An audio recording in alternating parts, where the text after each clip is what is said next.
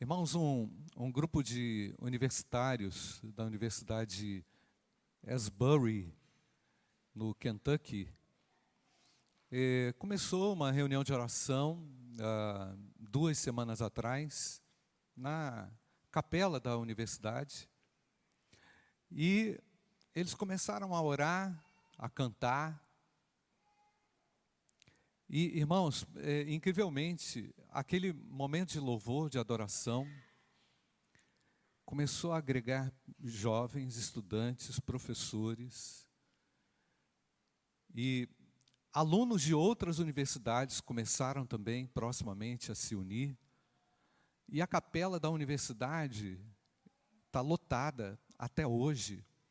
Eles estão há duas semanas orando e cantando e adorando ao nome do Senhor. Não sei quantas aulas, eu fico preocupado quanto às aulas também, mas há ali um despertamento que me chama muita atenção, irmãos.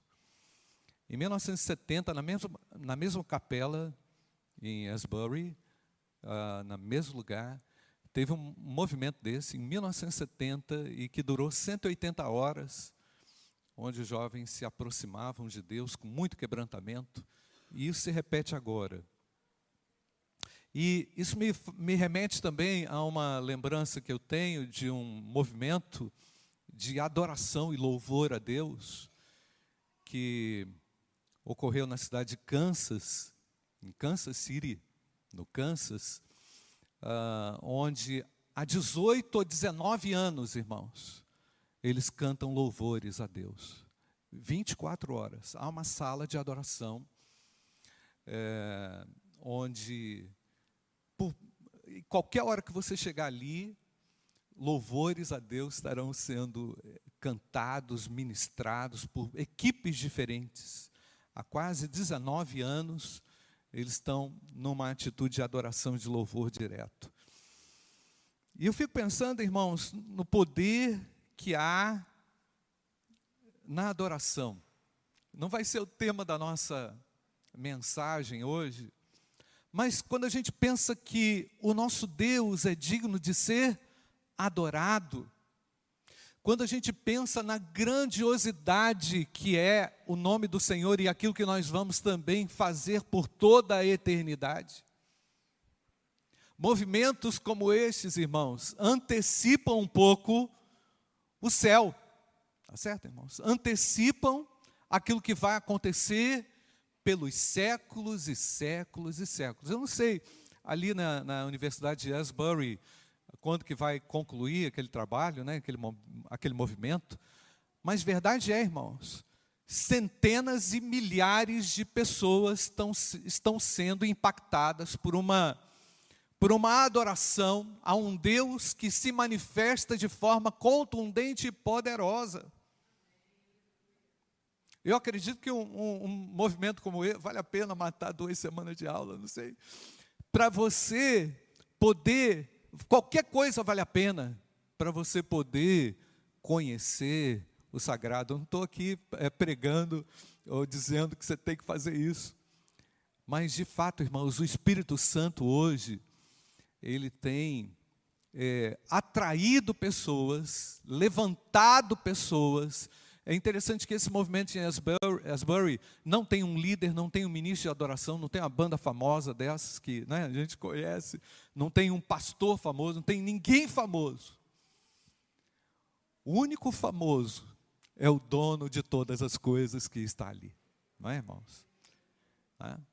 Eu acredito que o Espírito Santo, nesse, se há um avivamento para a América, aquele movimento de Asbury, se é um avivamento espiritual para a América, eu não sei. Eu não posso afirmar isso ainda. Mas verdade é, o mundo todo está sendo chamado a atenção para um Deus verdadeiro e real, que tem o domínio de todas as coisas, não é, irmãos? Isso reflete para mim também a sede de Deus e a saudade que as pessoas têm do Deus vivo e todo-poderoso, não é, irmãos? Porque quem não o conhece vive na aridez. Quem não o tem vive num deserto, não é, irmãos? Então, quando Deus se manifesta e quando Deus se revela, nós temos que, não podemos perder, essa onda, não é, irmãos? Nós não podemos perder a boa, nem perder a onda daquilo que Ele deseja fazer, não é? Mas o meu texto aqui é um outro texto, enquanto a gente estava louvando aqui, eu fui pensando nisso, poxa, mas aquele pessoal está lá até agora, não é? E eu, assim, é, não é vontade de ir lá, mas você percebe quando nas cenas pela internet, os jovens quebrantados pedindo perdão a Deus, é, concertos, assim, e é maravilhoso quando Deus quebranta uma geração, não é, irmãos? Nós temos boas expectativas daquilo que pode surgir de um movimento como esse, não é? Isaías capítulo 43, versículo de 1 a 10, é o texto base da nossa reflexão agora nessa manhã que eu intitulei Vós sois minhas testemunhas. Nós vamos ler o texto, nós estamos sem o data show agora de manhã, à noite nós teremos, mas eu quero que você abra sua Bíblia em Isaías capítulo 43, versículos de 1 até o verso 10. Diz o texto: Mas agora assim diz o Senhor, que o criou a Jacó e que o formou, ó Israel não tenham medo, porque eu o remi, eu o chamei pelo seu nome, você é meu. Quando você passar pelas águas, eu estarei com você. Quando passar pelos rios, eles não te submergirão. Quando passar pelo fogo, você não se queimará. As chamas não o atingirão porque eu sou o Senhor. Olha o destaque, irmãos, que Deus faz ali naquela circunstância. Porque eu sou o Senhor, o seu Deus, o Santo de Israel, o seu Salvador. Dei o Egito em resgate por você, e a Etiópia e Seba, para que você fosse meu. Visto que você é precioso aos meus olhos e digno de honra, e porque eu o amo, darei homens por você e povos em troca de sua vida. Não tenham medo, porque eu estarei com você. Tirarei a, a sua descendência desde o Oriente, trarei, perdão, trarei a sua descendência desde o Oriente e a ajuntarei desde o Ocidente. Direi ao norte, entregue, e ao sul, não os impeça de sair Tragam os meus filhos de longe e as minhas filhas dos confins da terra, todos os que são chamados pelo meu nome, e eu os criei para minha glória, sim, aqueles que formei e fiz. Traga o povo que é cego, e ainda que tenha olhos, e que é surdo, ainda que tenha ouvidos, todas as nações se congreguem e os povos se reúnam. Quem dentre eles pode anunciar isto e mostrar-nos as predições antigas? Que apresentem as suas testemunhas, para que se justifiquem e para que se ouça e se diga: é verdade. Versículo 10: Vocês são as minhas testemunhas. Podemos repetir essa frase, irmãos? Vocês são as minhas testemunhas, diz o Senhor. Vocês são o meu servo, a quem escolhi, para que vocês saibam, creiam em mim e entendam que eu sou, e que antes de mim Deus nenhum se formou, e depois de mim nenhum outro haverá. Amém, irmãos? Ó Pai, fala-nos através da tua palavra. Nós te agradecemos por esse texto que chega ao nosso coração nessa manhã e nos faz lembrar de tantas coisas que o Senhor promete. Em nome de Jesus. Amém. Irmãos, o profeta Isaías foi chamado para profetizar há 739 anos antes de Cristo tantos anos antes do nascimento do Salvador, aquele homem foi levantado de uma maneira muito direta por parte de Deus para anunciar a verdade de Deus ao povo de Deus. É incrível, irmãos, o povo de Deus, ele sempre vai precisar da verdade. É? Nós que somos o povo de Deus, carecemos da verdade.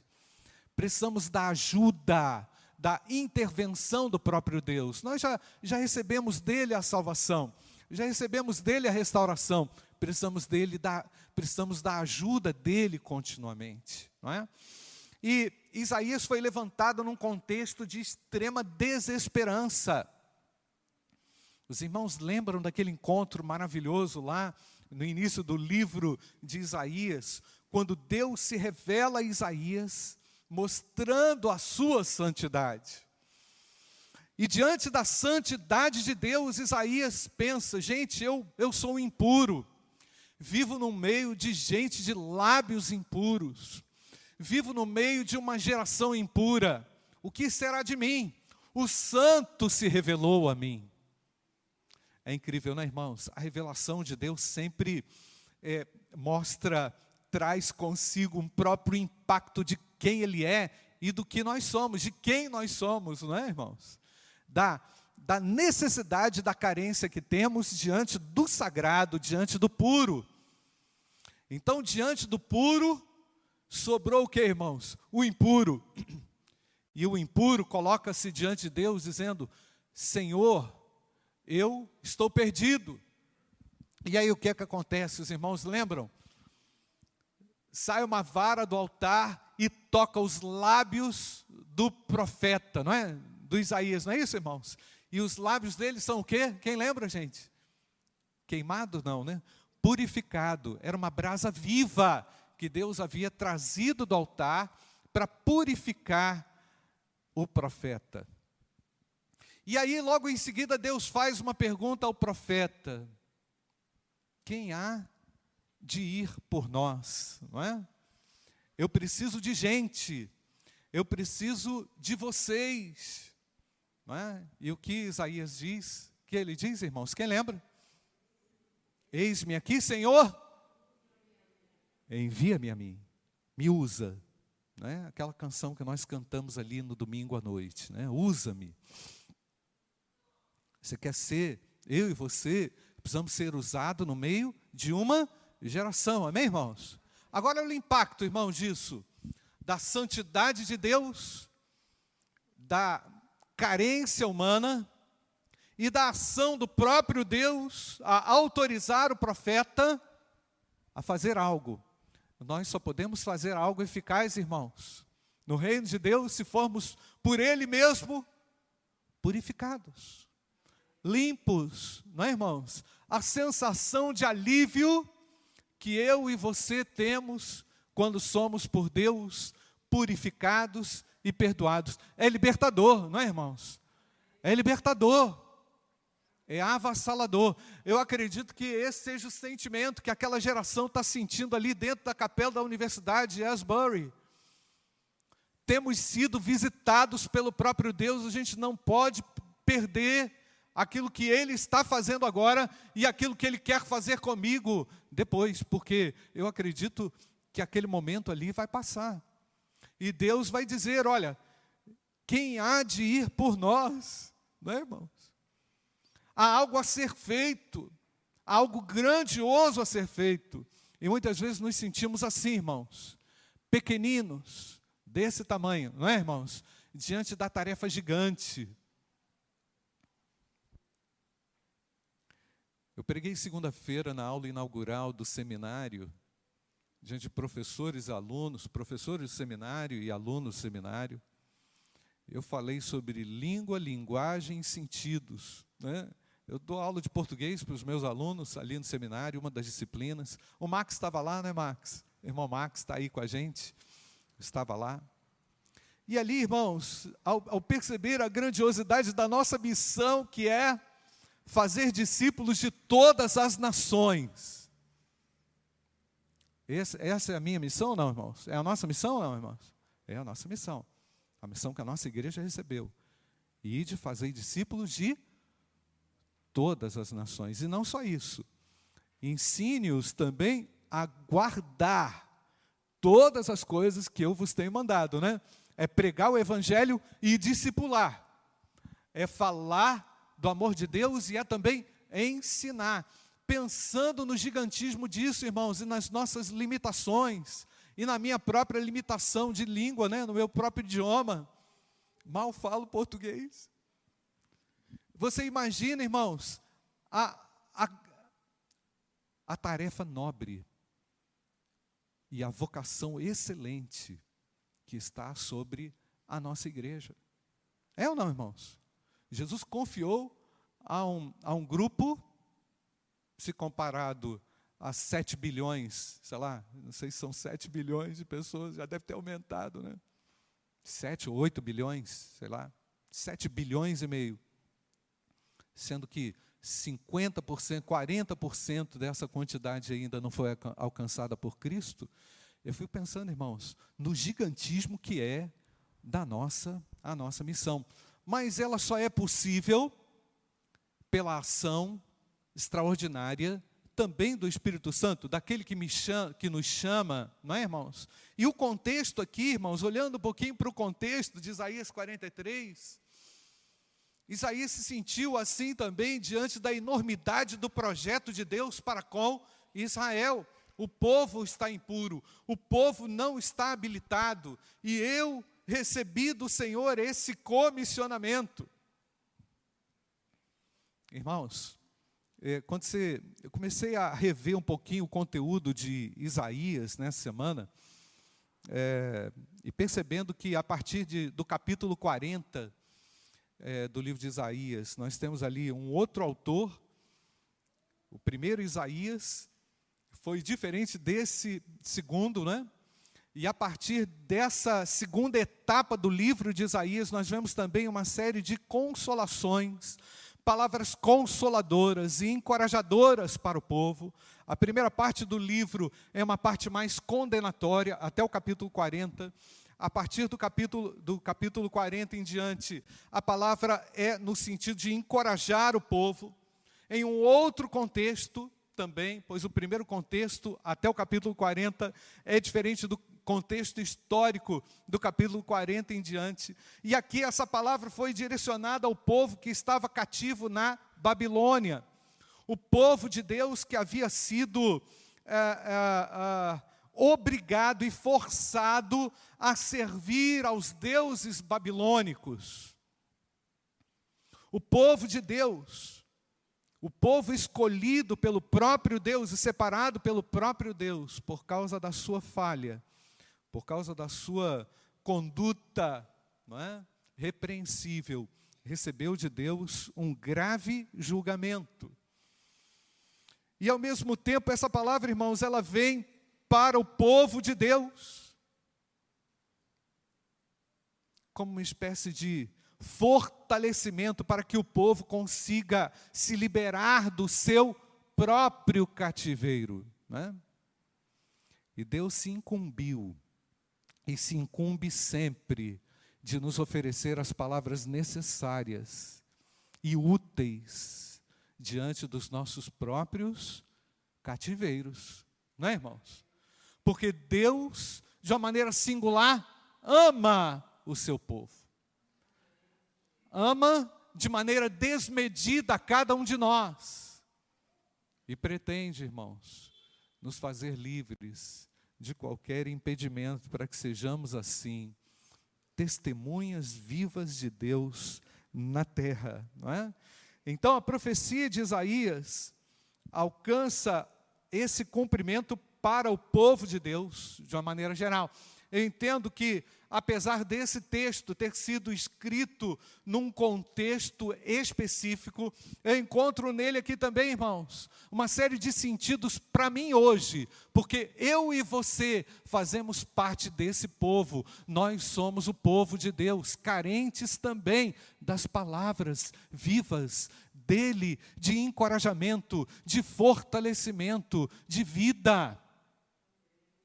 Vivemos num contexto, irmãos, de vida, onde se nós não tivermos cuidado, nós somos levados pelo negativismo, pelo pessimismo. É verdade ou não, irmãos? Se eu não tiver uma proteção, uma autoproteção e um autocuidado, eu corro o risco de entrar numa vala comum E Deus não me chamou para isso, né, irmãos? Deus me chamou de uma maneira especial e chamou você para ser uma testemunha poderosa na terra, independentemente daquilo que estiver acontecendo, não é? Então, irmãos, essa promessa, essas promessas que estão aqui descritas no livro de Isaías 43 se relacionam a mim também.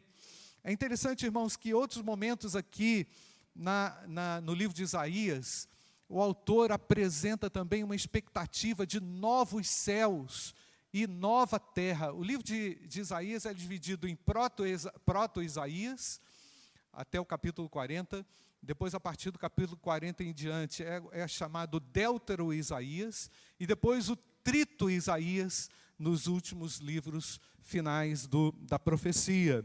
Nessa, nessa, nessa última etapa do livro, o autor começa também a escrever sobre algo que transcende toda a raça humana, apresentando ali os céus.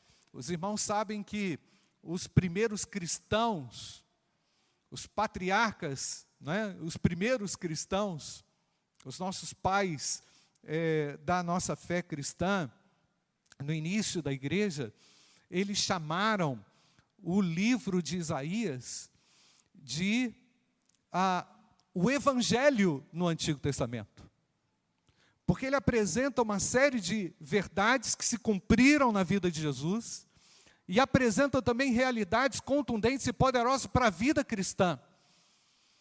E, e, ao final do livro de Isaías, nós percebemos que ele já começa a descrever a eternidade, quando fala lá de novos céus e nova terra. Novos céus e nova terra que foram inauguradas por Jesus Cristo, o Filho de Deus. Portanto, irmãos, a profecia de Isaías ela passa pela vida da igreja, anunciada lá há séculos antes de Cristo, passa pela nossa história e aponta para a eternidade, para onde eu e você seguiremos. Você crê nisso ou não, irmãos? Amém, queridos? Você já tem o seu nome escrito, eu e você já temos o nosso nome escrito no livro da vida. Amém, irmãos? E ninguém apaga. O nosso Deus escreveu isso. E é interessante, irmãos, que essa profecia, ao atravessar a história, encontra na igreja, nessa época, irmãos, na minha época, né, na nossa época, uma tremenda oportunidade de reflexão e de construção ou reconstrução. Né? Um dos textos é, proféticos citados na profecia do, é, do Isaías, está descrito lá no Apocalipse 21, verso 1 até o verso 3. E vi novo céu e nova terra, pois o primeiro céu e a primeira terra passaram, e o mar já não existe. E vi também a cidade santa, a nova Jerusalém que descia do céu. Ela descia do céu da parte de Deus, preparada como uma noiva enfeitada para o seu noivo. Então ouvi forte, voz forte que vinha do trono e dizia: Eis o tabernáculo de Deus com os seres humanos, e Deus habitará com eles, e eles serão povos de Deus, e Deus mesmo estará com eles e será o Deus deles. Amém, amados? Portanto, a visão do Apocalipse que João, que foi apresentada a João, ela foi antecipada pelo profeta Isaías ao perceber a grandeza de Deus, ao querer reunir, congregar o seu povo. Povo que nessa ocasião, irmãos, enfrentava o exílio babilônico. A gente não tem noção do que é perder a nossa terra, perder a nossa família, perder tudo que temos e viver debaixo de, um, de uma servidão. O povo de Deus viveu debaixo da servidão babilônica e era obrigado a servir os seus deuses e a produzir ali trabalhos escravos sem nenhuma, nenhuma perspectiva.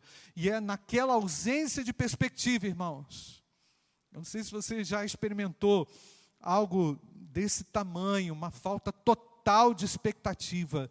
É que Deus faz lembrar ao seu povo conforme o texto, quero voltar no texto, Isaías capítulo 3, versículo 1. Mas agora assim diz o Senhor que o criou, ó Jacó, e que o formou, ó Israel, não tenha medo, porque eu o remi, eu o chamei pelo seu nome, você é meu. Portanto, Deus faz questão de dizer, através do profeta ao seu povo, que Deus havia criado e reunido aquele povo.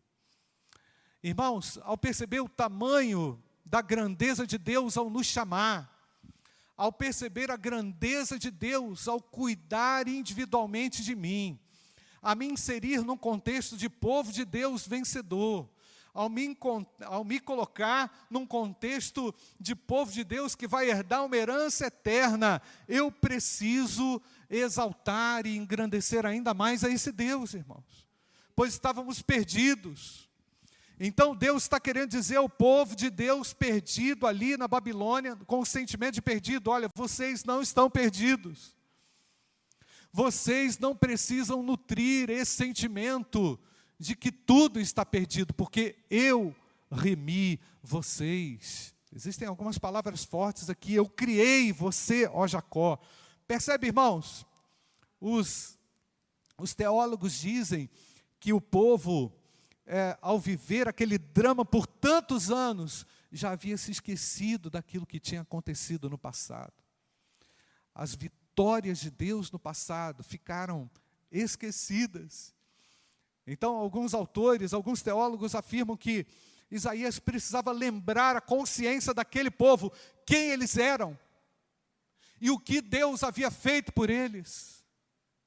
A forma como Deus havia livrado o povo era importante. E aqui tem alguns elementos importantes nos primeiros três versículos que os fazia lembrar disso. Não só que Deus havia criado Jacó, não só que Deus havia formado a Israel como nação, é? mas ele diz: Não tenha medo, porque eu remi, o chamei pelo nome, você é meu, fazendo referência a quê? A própria revelação de Deus aos homens do passado, a Abraão, a Isaac e a Jacó. É? Gente, eu não sei se você já teve essa experiência eu até quarta-feira, quarta-feira eu falei sobre isso aqui, que uma vez eu ouvi uma pessoa chamando o meu nome, né? chamando o meu nome. Eu estava num sonho e aquele aquele chamado, irmãos, do meu nome era algo que que penetrou minha alma. É a mesma sensação que eu acredito, guardando as proporções, né? que Maria teve ao ouvir o seu nome quando Jesus estava ressuscitado. Não é? Jesus chama o nome dela. E na mesma hora, quando Jesus chama pelo seu nome, ela vira para, para, para o Senhor e diz: Rabi, mestre. Deus nos chama pelo nome, irmãos. Ele conhece não só o seu nome, mas toda a sua história, toda a sua trajetória. É maravilhoso, irmãos. Eu não sei, aqueles que têm nome composto, normalmente a gente não fica falando né, o nome composto, mas o nome composto, quando a mãe chama o filho pelo nome composto, né, tipo assim, Maura Ruth, é porque o negócio está feio. Né? Mas Deus conhece profundamente aquilo que somos, aquilo que temos, aquilo que não temos. E eu louvo a Deus, irmãos, porque a misericórdia de Deus alcança o povo de Deus nominalmente. Nominalmente. No sentido de nos chamar a atenção para Ele e para o plano dele, para o propósito dele, que é muito maior do que o nosso. E às vezes com o nosso propósito, sabe o que a gente faz, irmão? A gente rasga, a gente engaveta, a gente deixa para depois. Está lá o pessoal na universidade, aula correndo, todo mundo na capela cantando. adorando, servindo a Deus 24 horas. Professores, alunos, funcionários, percebendo o gigantismo, a importância que há na agenda de Deus. Não é, irmãos? Quem define e quem tem que definir a nossa agenda é o próprio Deus. Não é, irmãos? É maravilhoso. Mas olhando para o versículo primeiro ainda, Deus encoraja o seu povo, não tenha medo, porque eu o remi, eu comprei, eu trouxe vocês, o chamei pelo meu nome, pelo seu nome, você é meu. Versículo 2: Quando você passar pelas águas, eu estarei com você. Deus estava querendo que o seu povo se lembrasse lá na Babilônia da travessia do mar vermelho. Não é? Povo que estava esquecido das bênçãos de Deus, das vitórias de Deus. Não, o mar não será impedimento para vocês. Porque eu fiz o mar se abrir. O fogo também não vai ser problema. Fazendo lembrar daqueles três, Sadraque, Mesaque e Abdinego, que estavam na cova dos leões. Então pensa comigo, irmãos. Por pior que seja a situação, ou por pior situação que você venha enfrentar, eu quero que você se lembre de que há um Deus que abre mar e que torna o impossível possível. Quando você passar pelas águas, certamente vai passar, não, é, irmão? Certamente iremos passar. Eu estarei com você. Quando passar pelos rios, eles não submergirão. Quando passar pelo fogo, você não se queimará, as chamas não atingirão, porque eu sou o Senhor, seu Deus. Bem, irmãos. Deus queria lembrar os babilônicos, aos, ao, ao povo de Deus que estava ali na Babilônia, de que aqueles deuses eram falsos. Eles não tinham esse poder, eles não tinham essa autoridade. E Deus reivindica a sua própria autoridade através do profeta, dizendo: Eu sou o Senhor, eu sou o Deus de vocês, o Santo de Israel, o seu Salvador. E ele diz: Dei o Egito em resgate por você. Foi lá na história remota de Moisés. O Egito foi dado. Olha, gente, isso aqui parece um contrassenso. Deus tem o controle das nações, irmãos. Eu dei o Egito por vocês a Etiópia e Seba, para que você fosse meu. Em outras palavras, eu que controlava todas as coisas, controlava até o ardor mais severo de Faraó. Eu dei em troca, eu fiz com que tudo aquilo se perdesse, para que algo tremendo pudesse acontecer, que era a salvação do seu povo, salvação dos inimigos e a salvação da perdição. Nós hoje podemos compreender isso, irmãos, como o Egito, como essa figura tenebrosa que quer nos seduzir, que quer nos tirar não é? o foco, tirar aquilo que Deus quer para nós. Só concluindo aqui, irmãos, expressões importantes para a gente entender nesse texto, não é? Precisamos compreender o Senhor como Criador e sustentador de todas as coisas. Essa visão de Isaías 43 é uma visão gigante. Compreender que Deus é aquele que resgata, que nos chama pelo nome, é? e que cria todas as coisas, e que tem o poder de nos transformar diante das aparentes perdições do nosso tempo. Não é? com base nesse cuidado perfeito de Deus para com o seu povo, eu quero aqui afirmar com toda a convicção: eu e você somos preciosos aos olhos de Deus. Amém, irmãos? Porque somos povo. Deus olha para você individualmente, mas te vê também dentro de uma coletividade, como povo de Deus. Né? Somos povo de Deus sobre a terra. É, É interessante, irmãos, eu me lembrei aqui de um fato quando, em 1900 e... já esqueci. Foi na década de 90, irmãos. Eu tive a oportunidade de ir à Tailândia e fiquei umas duas semanas em Bangkok, fui lá dar um curso. Na verdade, fui inaugurar o, o, o escritório da empresa, da Varig, lá naquele lugar. Fui preparar os alunos, arrumar tudo. E fiquei doente, tive um cálculo renal. Eu tinha uma aluna que todo dia enchia o meu copo com alguma coisa. E aquele negócio era bom. Né? Era um chá daqueles lá da Tailândia. Né? E eu bebia, ia bebendo aquilo. E a minha pedra começou a se mexer, não é? A pedra, que eu não sabia que ela estava lá no meu rim, né? Ela começou a se mexer. Minha mãe está aí, minha esposa, lembram disso. Não é?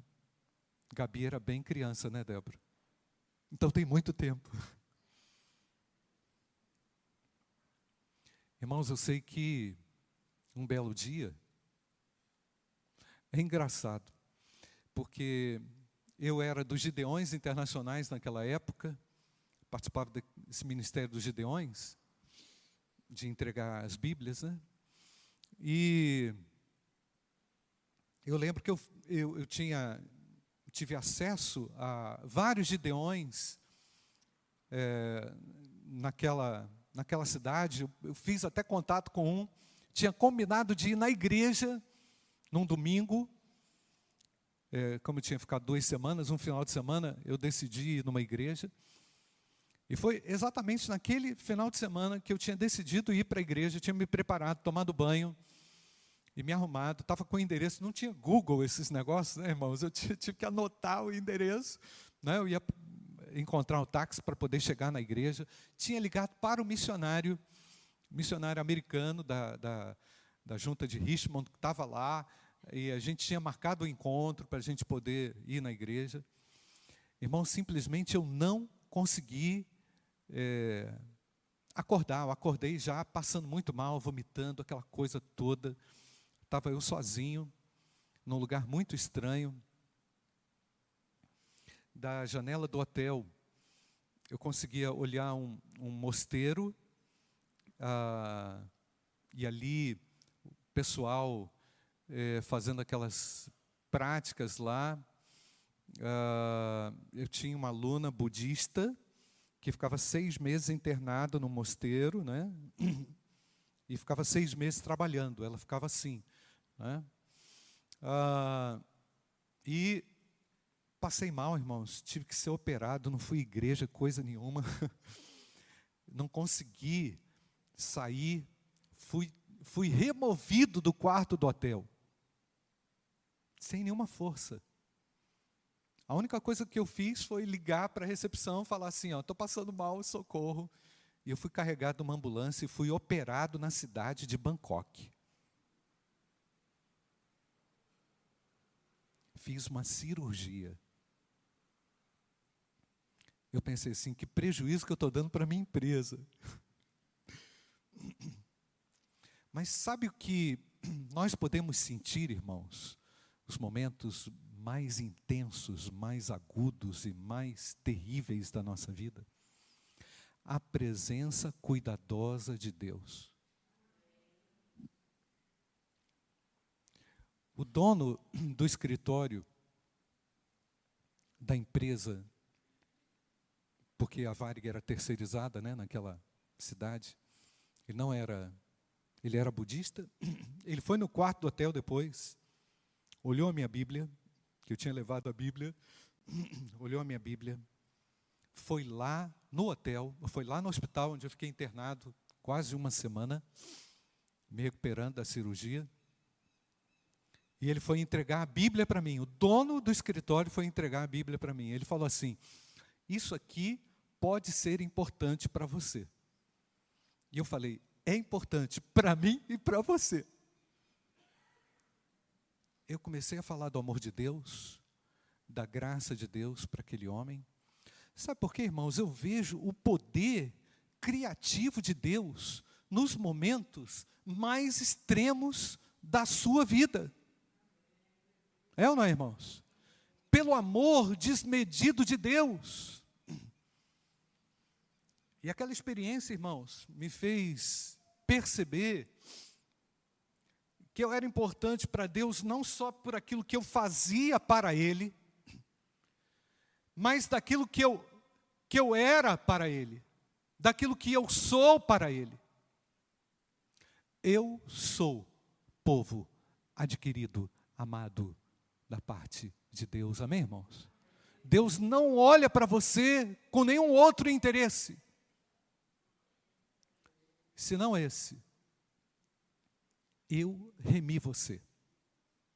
Eu restaurei você. Se você passar pelo fogo, eu vou trazer livramento para você. E eu senti exatamente isso, irmãos. Aí quando cheguei em Londres, só para completar a história, na, na, na volta, eu ainda estava com algumas dores, eu antecipei logo a minha, meu retorno. Quando entrei no avião, irmãos, e sentei, o avião fez aquela, aquele impacto da força G, né, na verdade, lá dentro do meu rim. Quando eu senti aquele impacto lá dentro, eu senti a dor de novo, fui no banheiro, a urina escura igual Coca-Cola. Eu falei, caramba, eu estou sangrando dentro desse avião. E vou ter ainda mais 10 horas até chegar a Londres. Aí eu falei, Deus, eu preciso da tua graça. O médico falou comigo, gente, prova quando vem, vem prova mesmo, tá? Amém ou não, irmãos? É verdade ou não é? A prova quando vem, ela vem recheada. Não vem só o pão, não, vem manteiga, vem queijo, vem presunto, vem tudo lá dentro mortadela, pimenta.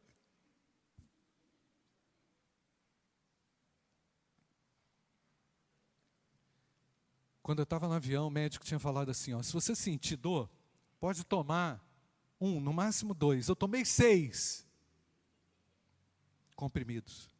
Aí eu fiquei doidão, irmãos, dentro do avião. Doidão. Era aquele Buscopan Plus, alguma coisa nesse nível, né? Aquele negócio. Eu fiquei totalmente. Consegui chegar até Londres. Chegando em Londres, irmão, cheguei tão cansado. Dormi. Assim, eu, eu lembro que tinha um relógio digital assim. Eu nem, nem sei direito. Fiquei no hotel, no aeroporto. Caí lá, deitado. Acho que acordei 24 horas depois, irmãos. Assim. Dormi o dia inteiro. Aí eu falei: sabe aquele negócio que você acorda, você não sabe onde você está? Já aconteceu isso com você? Você abre o olho. Fiquei uns dois minutos tentando achar onde que eu estava. Primeira coisa que eu fiz, irmãos, fui na Bíblia, no, no livrinho dos Gideões. Falei, Deus, eu preciso de uma palavra, porque, sabe, só o Senhor tem o um controle dessas coisas. É só Deus que tem o controle, né, irmão? Você está sozinho. É só você e Deus. Tem situações que são exatamente assim. Só você e Deus e mais ninguém. É ou não, irmãos? Tem marido, não tem família, né? Tem, tem, mas não tem, não é? Tem, mas não tem. Aí fui lendo Salmos. Irmãos, eu nunca tinha deitado numa cama tão fofa na, na minha vida. A cama afundava assim. Aí eu, eu abri o texto, falei, aí li o texto assim, Salmo 41 eu amaciarei a sua cama no dia da sua enfermidade. Aí eu fechei, eu falei assim: Deus está aqui comigo. Amém ou não, irmãos? A melhor coisa que nós temos, irmãos, como propriedade, pela graça e misericórdia de Deus, é a presença de Deus conosco. Se você está na presença de Deus, pode vir fogo, pode vir água, pode vir o que quiser, Ele vai livrar você. Isso não é palavra, irmãos, de motivacional, não. Ela pode, ela pode até ser motivacional. Mas o que me alegra mais nisso, irmãos, não é a motivação que essa palavra traz. É a certeza de que há um Deus, não é, irmãos? a certeza de que Ele existe, criou todas as coisas e sustenta todas as coisas. Então eu e você somos preciosos aos olhos de Deus. Não devemos temer.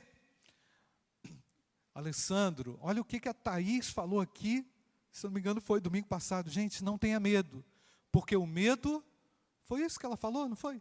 Porque o medo coloca em xeque a própria mão de Deus. Não é, irmãos? Foi isso que ela quis dizer, em outras palavras, nas minhas palavras, né? Não tenha medo, não devemos temer. Terceiro lugar, Deus reúne com Ele, Deus, Deus reúne com, como Ele quer o seu povo na face da terra, como Ele quer. E temos uma ação também que é muito gigante, muito grandiosa mesmo, que é a ação de nos tornarmos o que está escrito no versículo 10 para a gente concluir. Vocês são as minhas testemunhas, diz o Senhor. Amém, irmãos? Vocês são as minhas testemunhas. Vocês são o meu servo, a quem escolhi para que vocês saibam, creiam em mim e entendam que eu sou e que antes de mim Deus nenhum se formou e depois de mim nenhum outro haverá. Glórias a Deus. Amém, irmãos? Nós vamos orar. Feche seus olhos.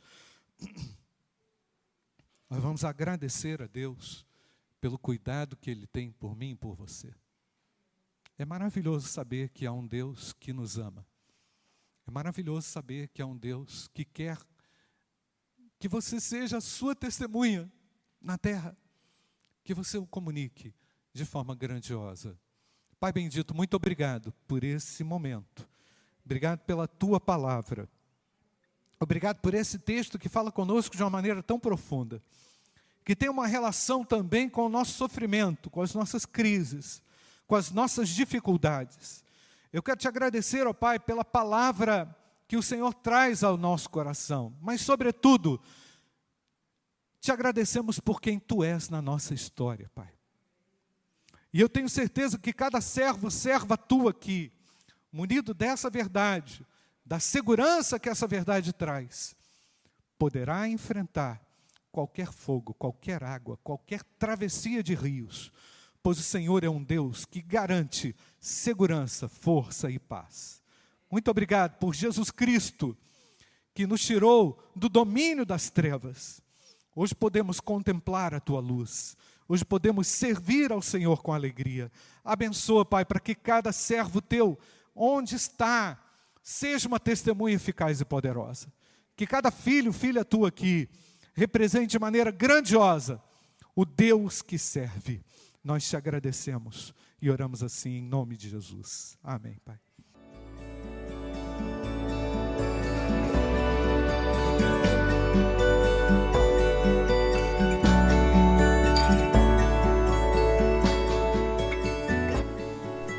A Igreja Batista do Bom Retiro tem plena convicção de que a palavra de Deus é poder para salvar e transformar vidas.